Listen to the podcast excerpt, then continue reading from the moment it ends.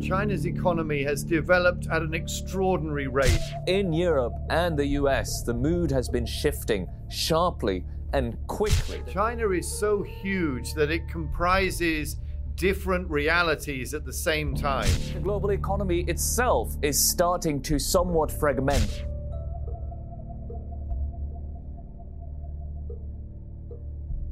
China's economy has developed at an extraordinary rate over the last 40 years across so many areas the size of its domestic market, the technical prowess of its leading companies, even the feats of exploration in space, and its growing military might have astounded the rest of the world. But, Martin, the key question now is will China become the center of the global economy? There is no doubt that China's growth up to this point and its continuing growth mean that it will be a major player in the global economy forevermore. But there are reasons to doubt that it will be the center, the unique center of a global economy. Partly because other parts of the world will not be keen to let it, and partly because the global economy itself is starting to somewhat fragment into a more regionalized rather than a globalized economy.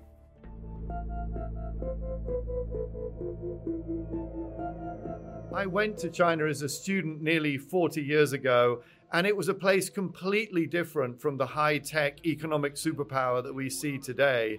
There was rationing of grain, cotton, and several other basic commodities, and a train from Hong Kong to Beijing took over four days to arrive. The same journey today would take about nine hours. The best statistic, I think, to put this extraordinary change into context is average GDP growth. And since 1979 to the end of 2018, China's GDP growth averaged 9.5% a year. Martin, is this unique, as far as you know, in, in history? Well, I think it is unique in the following sense. There have been other countries that have racked up higher growth rates for a little bit of time, but you've never seen anything of this size. Go back 2,000 years uh, when everyone was equally poor. The, the point of gravity, the center of gravity of the global economy, basically followed population size. And then with the Renaissance and the Industrial Revolution, you saw Europe and then later North America forge ahead. In the last 40 years, it's been moving back towards, uh, towards Asia, into Asia, and towards China. But in a sense, it's really just getting back to what used to be the normal state. Still kind of extraordinary that they've done it so fast, even if it's a return to normality, as I call it. But, James, how did they do it?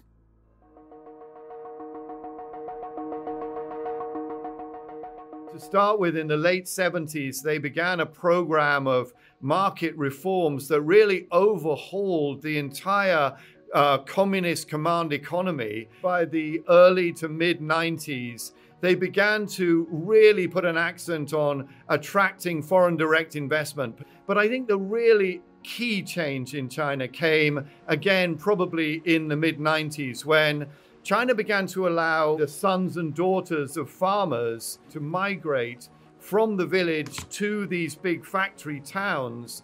I would say that the Chinese Communist Party has sort of proved that capitalism works. Capitalism and uh, freeing up the movement of labor. But let me add one other aspect of this, which is how uh, the Western high income countries were pursuing globalization at the time. Because in the 80s and the 90s, you saw a, a big push for more liberalized global trade. So globalization was taking place at the behest and led by the high income countries. But China could just slot straight into that a big part of the answer to the question we're asking, whether China will become the center of the global economy, is whether that development model can continue to work. Because what strikes me is that with all of this success, China is still a relatively poor country, isn't that right? Absolutely. In fact, China currently ranks 61st in the world in terms of um, countries by their average per capita incomes. On an aggregate basis, China is still very much a developing nation, but it's a very anomalous country as well because It's got all of this high tech prowess. It's got this amazing infrastructure. It's a very different type of economic beast, I think, from the type of developed country that, that we can see elsewhere in the world.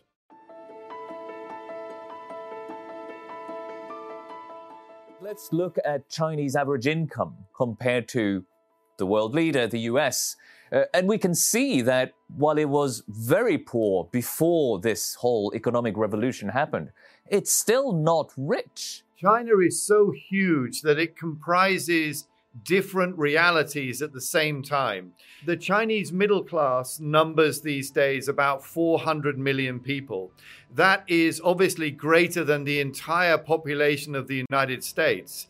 But there's also about a billion Chinese that are much less well off.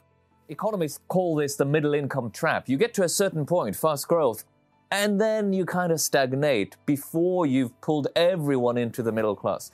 I mean, one reason why people think that happens is because getting from poor to middle income is a very different process from getting to middle income to high income. Chinese consumers last year spent about 7.3 trillion US dollars.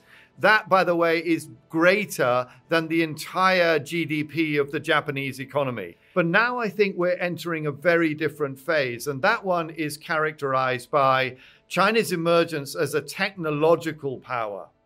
I think that's crucial, James, because one thing that economics and economic history show is that if there's a way out of the middle income trap, it's by changing from a growth model based on accumulating labor and capital to a growth model led by technological development and technological progress.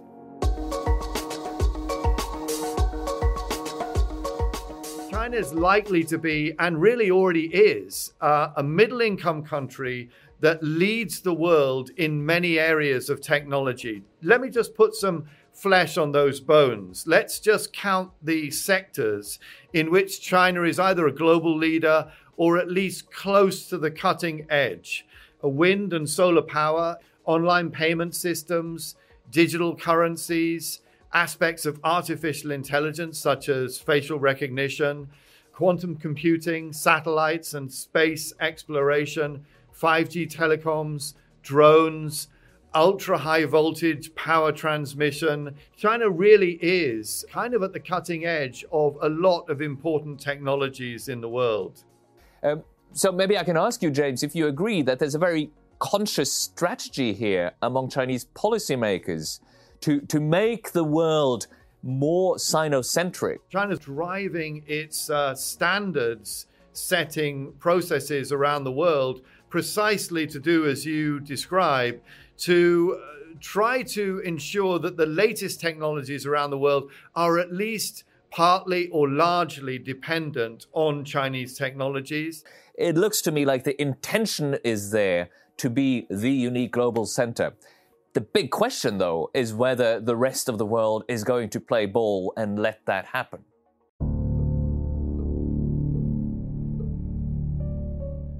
It's not often fully appreciated that the globalization we've seen in the last few decades, it's still quite regionally organized. In this chart that looks looks at different economies' weight in the global trading system and the main trading relationship, what we really see is three hubs, one centered on Germany, one centered on China, one centered on the US.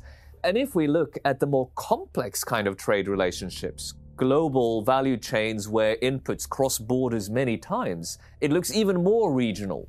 So uh, I think that this is actually the direction we're going, uh, that we're probably going to see even more intensification of trade relationships at regional level, but not necessarily that much more deep trade or deepening of trade happening between the three big blocs the EU, the US, and China. It's certainly true that China is putting a big accent on expanding its trade and investment relationship with Southeast Asia, which I think it increasingly sees as a backyard market, as it were. Also, China would be very reluctant to, in any way, give up uh, its US market or the European market. I mean, these are huge drivers of China's export growth. So we'll see what sort of choice China is given about this because it's very clear that in Europe and the US, the mood has been shifting sharply and quickly.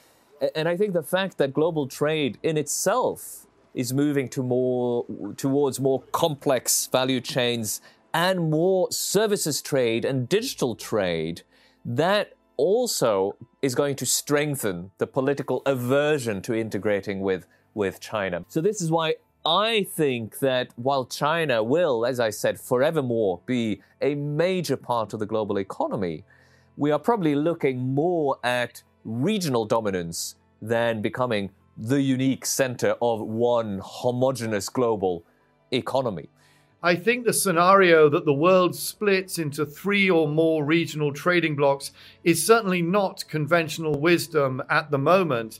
And if the world was to move into that direction, it would suffer huge disruptions.